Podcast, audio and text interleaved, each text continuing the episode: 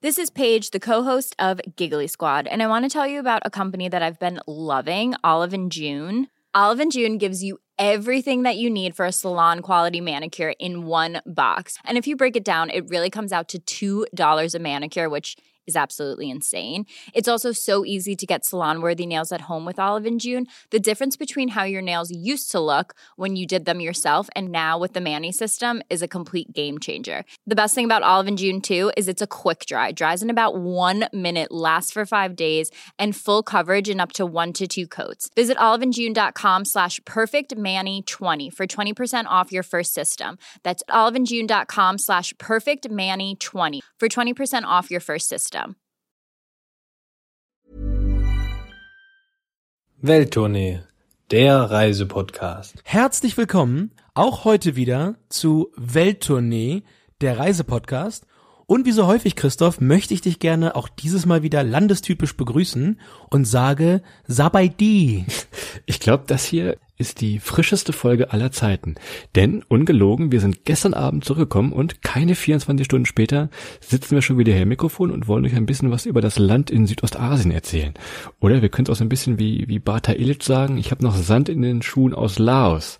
Auch wenn es in Laos gar kein Meer gibt eigentlich. Genau, und wie du richtig erwähnst, die Stempelfarbe im Reisepass ist noch nicht ganz trocken. Und wir sind schon am Mikrofon und nehmen das Ganze für euch frisch zu Hause angekommen auf. Aber Christoph, zuallererst müssen wir gleich mal ein bisschen klar Schiff machen, bevor es hier losgeht. Ich sage dir auch mal ganz frontal ein paar Fakten, damit wir uns hier richtig verstehen und damit wir und ihr alle da draußen ab jetzt wirklich jedes Kreuzworträtsel gewinnen. Also, die Hauptstadt von Laos heißt Vientiane. Check. Die Bewohner von Laos heißen Laoten. Quasi wie Chaoten, nur mit L. Die Sprache in Laos heißt Lao. So wie der Fußballspieler aus Barcelona. Und ganz zum Schluss, die Währung heißt Kipp. Ja, man könnte entweder sagen wie Kipp und klar oder wie Kipp runter. Kipp runter, da kommen wir nachher vielleicht noch zu. Starten wir doch einfach mal mit dem Transport vor Ort. Wie kommt ihr hin? Schlechte Nachricht, direkt geht es nicht. Wahrscheinlich, wahrscheinlich werdet ihr Richtung Bangkok fliegen oder irgendwie in diese Richtung und euch dann weiter mogeln. Wir sind in dem Fall direkt nach ähm, Vientiane geflogen und haben dann dort den Weg ins Land auch gefunden, Christoph. Es gab ein paar Hürden mal wieder aufgestellt. Eins von den Ländern, die das Kassenhäuschensystem gut verstanden haben. Was hat's nochmal gekostet, reinzukommen? Und wie lief das? Ich glaube, es waren 30. Die haben immer nur gerufen, also man kommt dann da rein, das ist das Kassenhäuschen und sie haben immer gerufen, entweder 30 Dollar logischerweise, 30 Euro konnte man auch bezahlen. Was wir damit sagen wollen, ihr braucht ein Visum. Ihr müsst es nicht vorher beantragen, ihr könnt es machen, geht auch online inzwischen, ist online sogar ein bisschen teurer, als wenn man es vor Ort bezahlt übrigens, also passt da auf. Und was uns beiden wirklich schweißnasse Hände, Füße bereitet hat, noch ganz kurz vor Abreise, haben wir gemerkt, dass man zwei Passfotos braucht. Habe ich so auch nie gesehen. Gott sei Dank habe ich noch irgendwo ganz unten im Schrank hier zwei Fotos von mir gefunden. Tja, und ich habe mal einen richtigen Bitch-Move, sag ich's mal, gemacht und habe immer schön zwei alte Bewerbungsfotos irgendwie von 2000, 2009 abgegeben. Ich glaube, erkennt man, erkennt man alles, aber nicht mich drauf. Die und, denken jetzt äh, hier, der, der junge Matt Damon wäre ins Land gereist. Super, danke. Ja, genau, Ma- Matt Damon. Ja, genau. Der junge Matt Damon aus Captain America sei frisch gerade eingereist. Nee, aber da, da bin ich, da- ich hätte, ich hätte geschworen, die zwei, die zwei Fotos kannst du nie wieder für irgendwas verwenden. Aber da sitzen jetzt irgendwo zwei laodische Grenzer und haben wunderschöne Visum, Visumsbilder ähm, von mir aus 2009, zehn Jahre alt. Na gut, wem's gefällt. So, ich hatte also natürlich vorbildlich, wie ich bin, meine 30 Dollar da am Schalter, konnte bezahlen, alles klar, war durch. Adrian, schlecht vorbereitet, hatte das Geld nicht passend und musste also an diesem Visa-Schalter zum Bankautomaten gehen. Ja, man denkt, der Bankautomat wird natürlich in dieser neutralen Zone stehen, St stand er aber nicht. Naja gut, ich war, ich war insoweit gut vorbereitet, dass normalerweise alle von diesen Kassenhausländern beim, beim Einreisen normalerweise alles zur Verfügung stellen. In Kambodscha ist es zum Beispiel ähnlich. Da habt ihr dann auch einen Geldautomaten, der extra die Dollar auswirft, die ihr bezahlen müsst, wenn ihr rein wollt. Und auch hier war es so, dass direkt vor dem Visa-Schalter ein, ein Kassen- bzw. ein Geldautomat stand. Der war allerdings kaputt. Und ähm, ich kam dann nach Christoph vorne an und wollte meinen Visa on Arrival buchen und hatte halt keine lokale Währung, hatte nicht genug Dollar dabei. Und dann sagte man mir, ja, das sei schön, aber das ginge so nicht. Da bin ich einen Schritt zurückgegangen, habe am Automaten nochmal das Personal am Flughafen gefragt und habe den einen Typen so lange genervt, bis er mich genommen hat an der Hand, am Arm. Und ich dachte, was passiert denn jetzt? Jetzt fliegst du irgendwie, kannst du wieder zurückfliegen nach Bangkok im besten Fall. Nee, was hat er gemacht? Er hat mich einfach mal durch, durchs Mitarbeiterhäuschen mit durchgenommen, ist mit mir quasi nach Laos reingelaufen, ist aus dem Flughafen raus, hat mich zum ersten Geldautomaten gebracht. Da habe ich dann, da habe ich dann äh, ein paar Kipp abgehoben, so viel ich eben brauchte, habe mich wieder reingebracht, ich bin wieder durch einen Mitarbeiter äh, Raum, da ist noch einer drin, hat gerade hier seine seine Nudelsuppe gegessen, bin dann wieder rein ins, rein aus dem Land raus hinter die Grenzmauer und durfte dann ganz fein mit dem von draußen frisch geholten Geld dann doch noch ähm, bezahlen.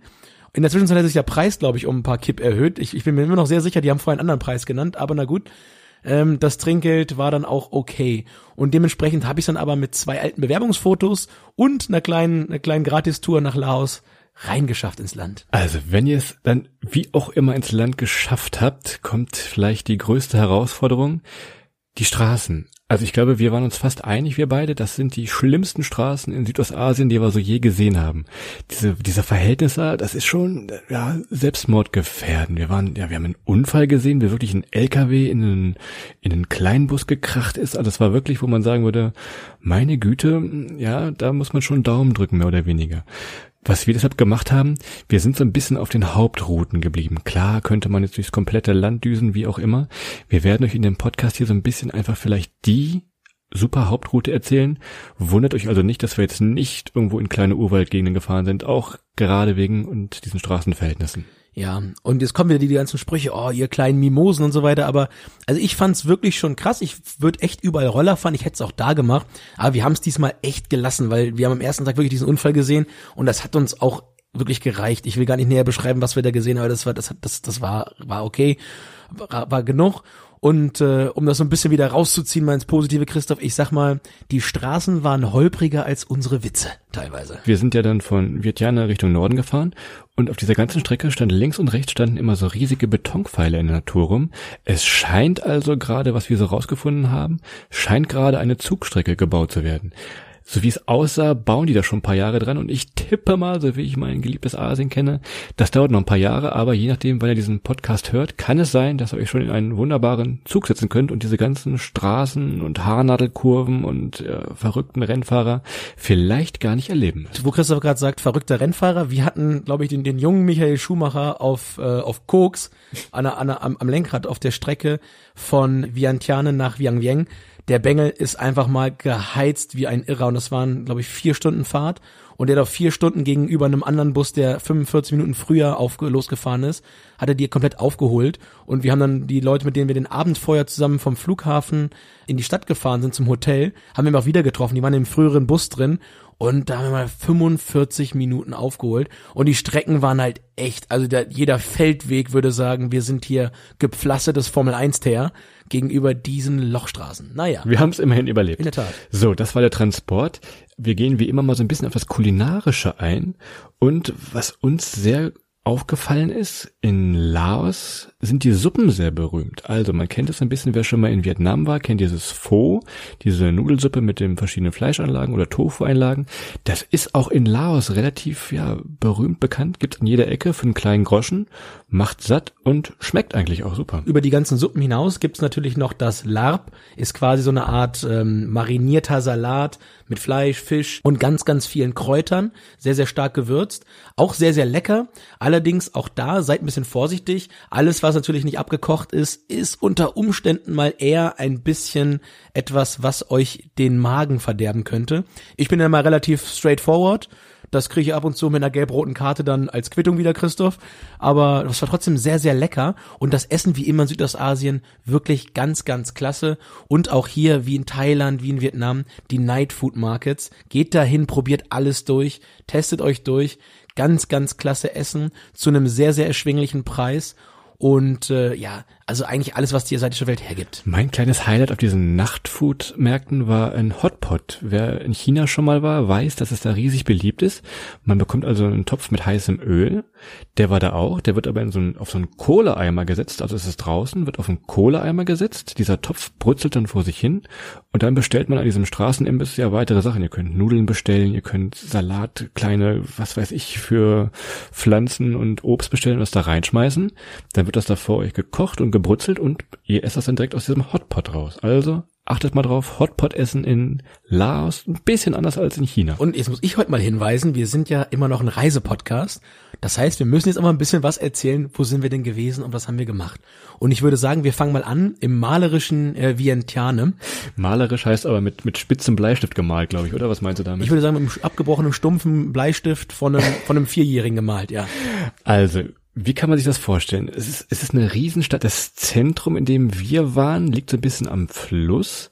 Und was man als erstes sagen muss, bis Mitternacht ist da Halligalli. Aber pünktlich um Mitternacht ist da Sperrstunde. Punkt. Aus. Das Ding ist zu, komischerweise. Das habe ich so in ganz Asien nie wieder gesehen. Es ist einfach mal äh, die klassische Formulierung, die Bürgersteige werden hochgeklappt. Die fangen so um 10 von Mitternacht auch an, schon die klassischen Rausschmeißer-Songs zu spielen, Christoph. Sind zufälligerweise die gleichen Oldies wie... in deiner Playlist? Ja, ja, genau. Quasi, ich spiele meine Playlist, um den Laden leer zu kriegen. Ganz straightforward. Aber Christoph, man hat in den Diskos immer noch die Möglichkeit, sich gut abzulenken, denn es gibt überall Lachgas. Also wir haben es nicht probiert, aber überall kann man Luftballons kaufen mit Lachgas drin und die Leute ziehen das irgendwie rein und wir haben uns an der Stelle sagen lassen, dass man irgendwie für ein paar Sekunden dann high ist und dann aber auch wieder nicht mehr. Aber das war da so ein bisschen der letzte Schreier, dieses Gefühl. Der seltsame Trend. Also wir wussten dann so um zwölf, halb eins nicht mehr so richtig, was mit uns anzufangen. Dachten wir, komm, wir klettern mal so in ein altes Hotel rein und wollten einfach mal so auf den Aussichtspunkt gehen. Ja, was kam genau in dieser Sekunde? Kam eine, ja, eine Mädelsgruppe mit Rollern. Ich glaube, es waren so vier, fünf Mädels, natürlich alle ohne Helm. Und haben gesagt, ey Jungs, was habt ihr denn vor? Was macht ihr heute Abend noch? Am besten jetzt ein Bier trinken, aber es war ja alles zu. Dementsprechend hatten wir diese grandiose Idee, in dieser Bauruine doch mal aufs Dach zu klettern. Und wie der, wie der liebe Gott es wollte, hat er uns dann äh, fünf Engel geschickt, die da gesagt haben, nee, klettert aber lieber nicht hoch. Kommt doch noch mit in die und die Bar. Und wir sind einfach mal echt wie die letzten Volltrottel aufgestiegen und dann da, es war nicht weit, 500, 600 Meter mit in die Bar gefahren. Da gab's dann, Christoph, für dich wieder Luftballons. Also es war, glaube ich, eine der ganz wenigen Bars oder vielleicht sogar die einzige, sagte man uns, die wirklich nach zwölf noch aufhaben darf. Gibt ja so ja, gewisse Regulationen in, äh, in der Stadt, dass nur bestimmte Bars aufhaben dürfen. Und man kann es sich, also man kann es sich, es ist wie in einem, in einem schlechten Film. Irgendwann erzählte dieses Mädchen dann irgendwo, ja, ihr seid jetzt in einer Gay-Bar hier. Ich drehe mich zu Adrian um, sage, hey Adrian, wusstest du, dass wir hier in einer Gay-Bar sind? Tja, und genau in der Sekunde, wo Christoph das aussprach, kommt ein Typ auf uns beide zu und fragt uns, hey guys, are you straight? Hey, Jungs, seid ihr hetero? Und äh, ich hatte das von Christoph noch nicht ganz verarbeitet und hatte schon im anderen Ohr die Frage drin. Also es war wirklich vom Timing her, man hätte es, man hätte es im Stand-up nicht besser schreiben können. Die alles was zählt Autoren, wenn die jetzt zuhören, genauso könnt ihr das schreiben. Es passiert wirklich so auf der Welt. Das ist tatsächlich so. Vientiane Tag und Nacht, genauso kannst du es machen.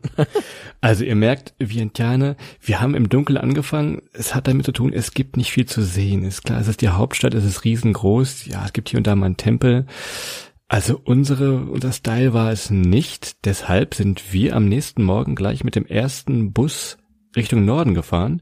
Wenn ich sage erste Bus, der fährt so 9 Uhr, 9.30 Uhr. Außer ihr nehmt einen Local Bus, der braucht aber deutlich länger.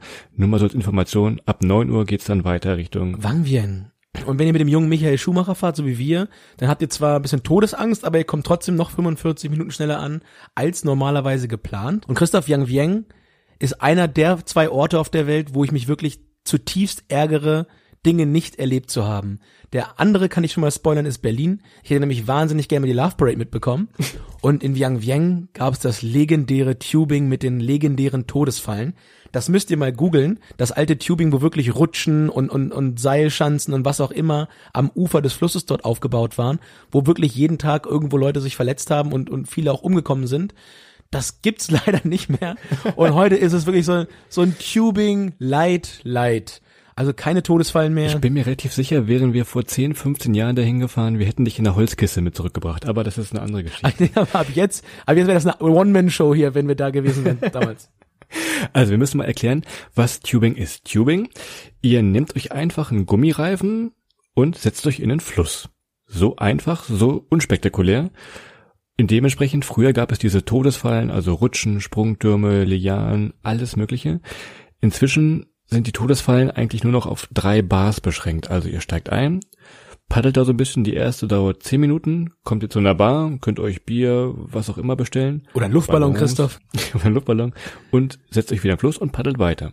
Kommt die nächste Bar und so weiter und so fort. Das ist also wirklich dieses Tubing. Tja, Christoph hat aber neue Todesfallen aufgebaut entlang des Flusses.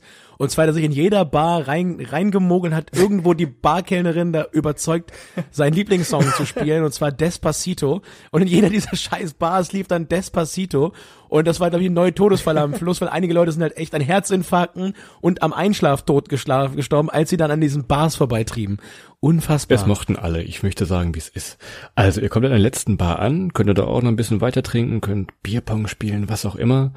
Und dann bringen euch irgendwelche verrückten Tuk-Tuk-Fahrer, bringen euch dann so, ich tippe mal so 20 Minuten, eine halbe Stunde, bringen die dann euch zurück in die, in die eigentliche Stadt. Aber ich muss noch dazu sagen, Christoph, es gab eine kleine kleine Erinnerung, ein kleines Amüs-Göll aus der Todesfallenküche am Ende.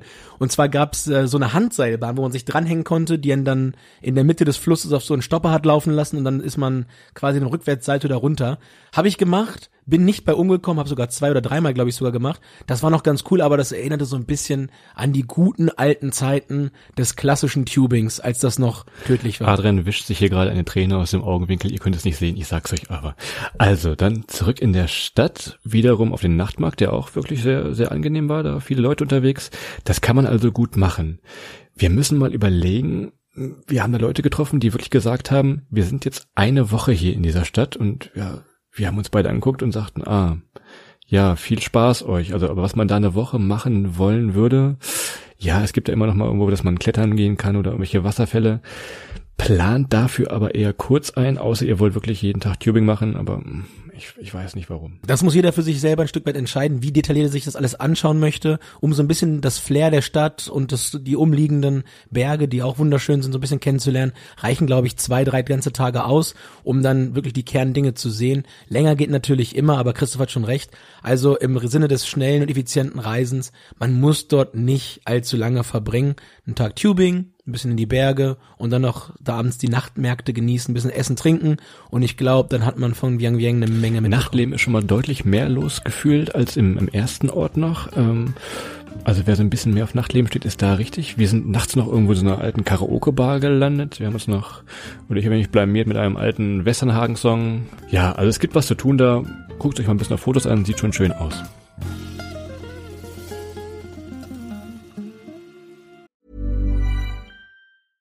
Ryan Reynolds here from Mint Mobile. With the price of just about everything going up during inflation, we thought we'd bring our prices down. So to help us, we brought in a reverse auctioneer, which is apparently a thing. Mint Mobile unlimited premium wireless. Ready to get 30, 30, bit to get 30, bit to get 20, 20, 20, bit to get 20, 20, bit to get 15, 15, 15, 15 just 15 bucks a month. So, Give it a try at mintmobile.com slash switch. $45 upfront for three months plus taxes and fees. Promo for new customers for limited time. Unlimited more than 40 gigabytes per month. Slows. Full terms at mintmobile.com. So, Christoph. Wir sind dann mit einem deutlich harmloseren Fahrer weitergefahren nach Luang Prabang. Da ging es allerdings über so einen riesen Sandhügel rüber. Also das war so ein, so ein Bergpass. Wenn ihr auf dem anhaltet, dann müsst ihr wieder komplett von vorne anfangen. So ein bisschen wie Super Mario, wenn ihr, wenn ihr gegen, gegen so einen, gegen so einen Gegner lauft, dann müsst ihr auch wieder von vorne anfangen. So ähnlich ist das. Also das ist ein bisschen krasser gewesen noch mit den ganzen Fahrten. In Luang Prabang. Shona Paul wird diesen Ortsnamen wahrscheinlich lieben und ihn in seine, seine Lieder einbauen. Es ist auch wirklich schön da, das muss man zugeben. Es gibt wunderbar viele Tempel. Es ist ein französischer Kolonialstyle. Also für, für Fotoliebhaber und unsere geliebten Insta-Boyfriends gibt's da wirklich was zu gucken. Es gibt kleine Cafés und es wird immer ein Nachtmarkt auf der, auf der, auf der Hauptstraße aufgebaut. Das ist also schon eine runde Nummer. Und da könnte man wohl wirklich ein paar Tage länger bleiben, wenn ihr denn Zeit habt. Auf jeden Fall kann man dort länger bleiben, weil es gibt einfach mal im gesamten Umland eine Menge zu entdecken. Es gibt nämlich die berühmten Kuangxi-Wasserfälle im direkten Umland von Luang Prabang. Sind wirklich super, super schön, ganz, ganz klares, blaues oder vielleicht schon leicht grünliches Wasser, was über mehrere Wasserfallterrassen den Berg runterläuft. So ein ganz kleines, ein ganz, ganz kleines bisschen, wie wir es euch aus Guatemala gezeigt haben, in Semuc Champey. Nur ich muss sagen, Semuc Champey lag halt so tief im Dschungel, dass da echt nur hingekommen ist, wer wirklich hin wollte. Und hier war wirklich von der Klassenfahrt bis zur Altersheimfahrt, über die Mannschaftsfahrt der ersten Bundesligamannschaft. Es war wirklich, da war alles unterwegs und immer in Busstärke. Also da ist selbst dem, dem letzten Insta-Boyfriend ist da eine Träne ins Auge gestiegen, weil wirklich ein schönes Insta-Boyfriend-Foto war nicht möglich, Christoph, oder? Also es ist wirklich ein, ein wunderschöner Wasserfall.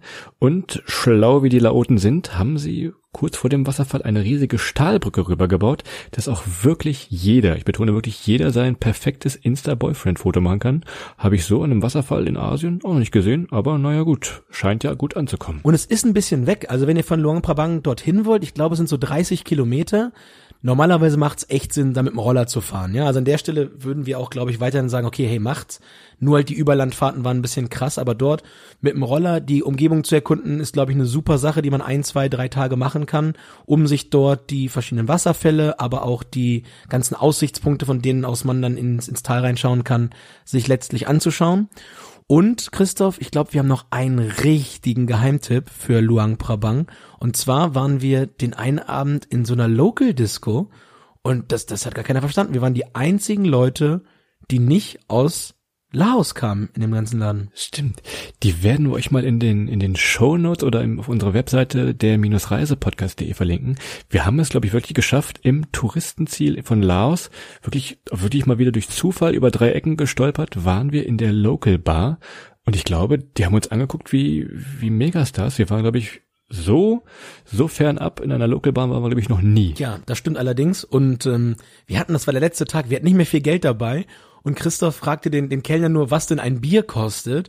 Und der Kellner guckt die nur an und sah halt genau, wo wir herkamen und dass wir im Verhältnis natürlich als Westler, die dort auf Reisen sind, deutlich reicher sind leider als die lokale Bevölkerung, muss man so sagen. Und er sagte nur, hey guys, it's cheap. der wollte den Preis gar nicht sagen. Naja, das war auch wirklich so, glaube ich, für ein Bier 064, ein großes äh, Lao Pilsen, hätte ich beinahe gesagt, haben wir ein Euro, glaube ich, bezahlt. Und ich glaube, das ist für eine, für eine Kneipe ein ganz guter Bierpreisindikator, oder? In toller Lage am See gelegen, wirklich schön draußen sitzen mit Terrassen. Also das war schon, das war der Geheimtipp. Wir verlinken euch den mal in den Shownotes oder auf der Webseite, wie gesagt. Genau. Und wer sich mal eine kleine Beschreibung haben will, ihr müsst über die legendäre Bambusbrücke von Luang Prabang. Da wird einmal im Jahr wird so eine manuell eine Bambusbrücke dort über den, den Zufluss des Mekong gebaut. Da müsst ihr dann, glaube ich, 7000 Kip bezahlen, dann könnt ihr den ganzen Tag umsonst dann, also danach dann rübergehen. Und ihr müsst, den Tipp gebe ich schon mal über diese Brücke rüber, auf die andere Seite der Stadt. Und alles weitere, Christoph sagt's richtig, auf www.der-reisepodcast.de oder vielleicht sogar bei Instagram unter dem Namen Welttournee posten wir euch das Ganze mal. Dann könnt ihr, wenn ihr in Luang Prabang seid, dort auch rübergehen und günstig bis quasi umsonst ein Bier trinken. Ihr seht, das war so die typische, ja, ich sag mal, die typische Laos-Tour. Natürlich könnt ihr noch weiter in den Süden fahren. Das Land ist sehr langgezogen, langgestreckt. Ja, wie gesagt, überlegt euch das mit den Straßenverhältnissen und den verrückten Busfahrern. Uns hat's ganz gut gefallen da diese Nordtour können wir also empfehlen. Wir sind dann von äh, Luang, Prabang sind wir dann wieder Richtung Bangkok geflogen. Könnt also so eine One-Way-Tour machen. Der Flughafen übrigens in Luang Prabang, das muss ich jetzt nochmal sagen, Adrian, vielleicht mein allerliebster Flughafen auf der Welt, denn dieser Check-in ging super schnell, Sicherheitskontrolle ging super schnell und die hat eine Sonnenterrasse. Also was, was will der Reisende mehr? Absolut vielleicht Platz eins aller Flughäfen. Ja, also ich glaube, wir haben insgesamt inklusive äh, Ausreise, also ganz normal die die Custom Controls dort, haben wir glaube ich sechs Minuten gebraucht von von Haupteingang ja. bis bis zum Gate und dann hatte man einen schönen 7-Eleven auf einer Sonnenterrasse, wo man dann die zwei Stunden sich noch ein bisschen nachbräunen konnte. Dachte, das war dann ist für jeden ein großes Highlight gewesen. Tja, Christoph, ich habe aber noch einen Punkt, da muss ich noch mal rausfragen ob uns das irgendwer erklären kann. Ich habe vorhin mal kurz gegoogelt. Und zwar gibt's in Laos auf ganz, ganz vielen Toiletten stehen Kochtöpfe, in denen so ein bisschen ähm, ja, ja, ja, Kräuter und so weiter gekocht werden. Ich habe erst überlegt, Ist das, ist das irgendwie, um den Geruch im, im Klo ein bisschen angenehmer zu machen? Ich habe vorhin nochmal gegoogelt, ich habe es jetzt auf einen Schlag nicht gefunden. Also wenn euch einer, einer von euch sagen kann, warum diese Kochtöpfe auf den Toiletten in Laos stehen, lasst es uns bitte wissen. Ich poste auch davon äh, bestimmt nochmal, wenn ich es nicht komplett vergesse, nochmal ein Foto, wie das aussah. Ich bin gespannt. Ich tippe auf irgendwelche Geister wahrscheinlich. Aber wie so oft in Asien hat es immer was mit Geistern zu Wenn tun. du vom Klo kommst, Christoph, da gibt's keine Geister mehr. Ke- Keine guten Geister. keine guten Geister. So, ihr seht eine kurze Runde durch Laos. Absolute Empfehlung von mir. Ich fand's ziemlich geil. Kann ich also wirklich nur empfehlen, da mal hinzudüsen. Auch abseits von Thailand und Massentourismus in Vietnam. Es ist immer noch ein bisschen weniger los tatsächlich. Und das zeichnet es, glaube ich, auch aus. Also der Fakt, dass Laos nicht am Meer liegt, äh, zieht natürlich deutlich weniger Badetouristen an. Und die Leute, die dort sind, sind wirklich da, weil sie da auf das Land Bock haben. Und wir haben einige interessante Menschen auf dem Weg dort durch auch kennengelernt. Wir hatten eine ältere Frau aus, aus Australien, die erzählte, dass sie mal nach Laos kommt, um der australischen Hitze zu entfliehen. Und wir hatten dann wie 32 Grad in Laos. Und wir so, wir auch. Wir wollten auch weg aus Deutschland, weil es da einfach zu heiß ist im Winter. Der, Glüh- der Glühwein ist zu heiß. Naja, das war super und wer wirklich noch ein bisschen echtes Asien erleben will, der fährt nach Laos und verlässt vielleicht auch ein bisschen mehr noch, als wir es getan haben, die Hauptroute dort und dann könnt ihr da ganz, ganz tolle Dinge erleben. Und ja, Christoph, in dem Sinne schließe ich mich dir an. Wir wünschen euch viel Spaß mit der Folge, weiter eine wunderschöne Vorweihnachtszeit und wir hören uns, wenn ihr mögt, bald wieder. Habt eine gute Zeit. Bis dann. Ciao.